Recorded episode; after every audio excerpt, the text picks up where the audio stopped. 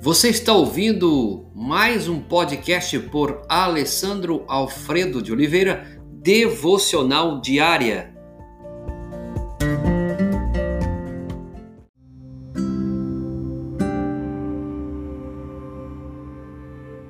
Vivendo de modo digno do Evangelho, Filipenses 1, 27, não importa o que aconteça, exerçam a sua cidadania de maneira digna do Evangelho de Cristo.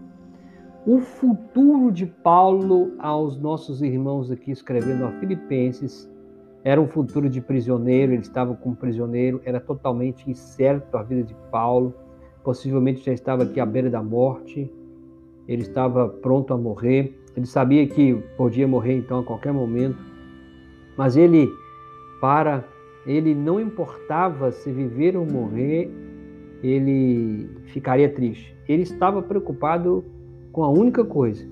A preocupação era com o evangelho e com o que poderia acontecer depois da sua partida.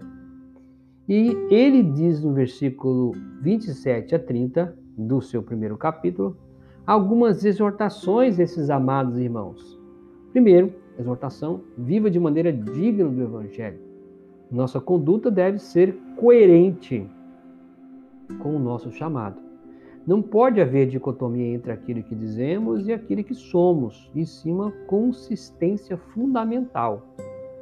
Dois, ele vai dizer, segundo a exortação, permaneça firmes no Evangelho. Estabilidade é uma qualidade importante em todas as esferas, seja no Evangelho, seja no governo, na família, Lucas relata que os apóstolos costumavam voltar às cidades que haviam evangelizado para afirmar a fé dos convertidos. A firmeza doutrinária e ética, no entanto, anda e falta nos nossos dias. Terceira exortação que Paulo diz é: lutem pela fé do Evangelho. Isso seria uma combinação entre evangelismo e defesa da fé. Não devemos apenas proclamar o Evangelho, mas também defendê-lo, sustentando e falando a verdade. Paulo então está dizendo àqueles amados irmãos que eles deveriam viver de maneira digna, ou seja, não dicotômica, deveriam permanecer firmes, ou seja, ter estabilidade nesse processo. Eles deveriam lutar pelo Evangelho, falando a verdade, defendendo. E quarta, exortação, trabalhem juntos pelo Evangelho.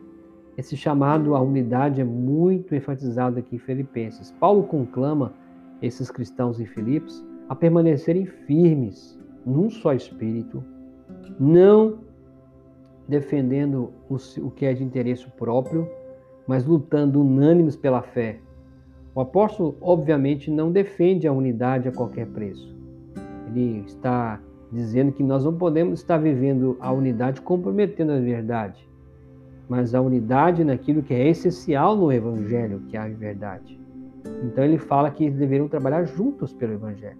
E a quinta exortação, estejam prontos para sofrer pelo Evangelho, pois foi dado o privilégio de não apenas crer em Cristo, mas também de sofrer por Ele.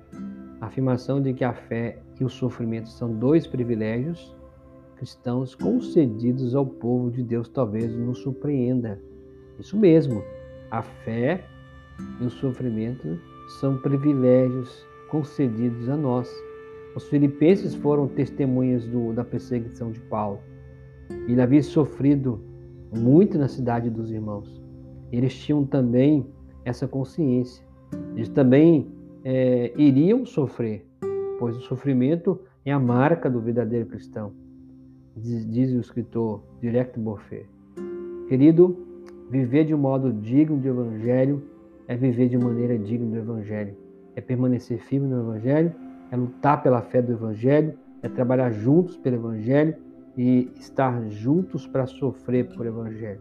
Que Deus levante uma geração que seja deste gabarito. Senhor, obrigado.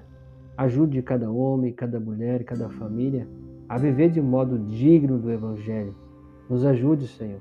Levanta uma geração forte, alegre, disposta a viver isso em todo momento, em todo instante. Em nome de Jesus. Amém.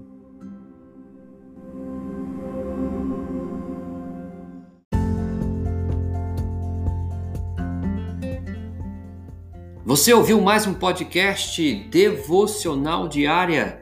Se isso trouxe bênção para a sua vida, abençoe outras pessoas compartilhando esse podcast.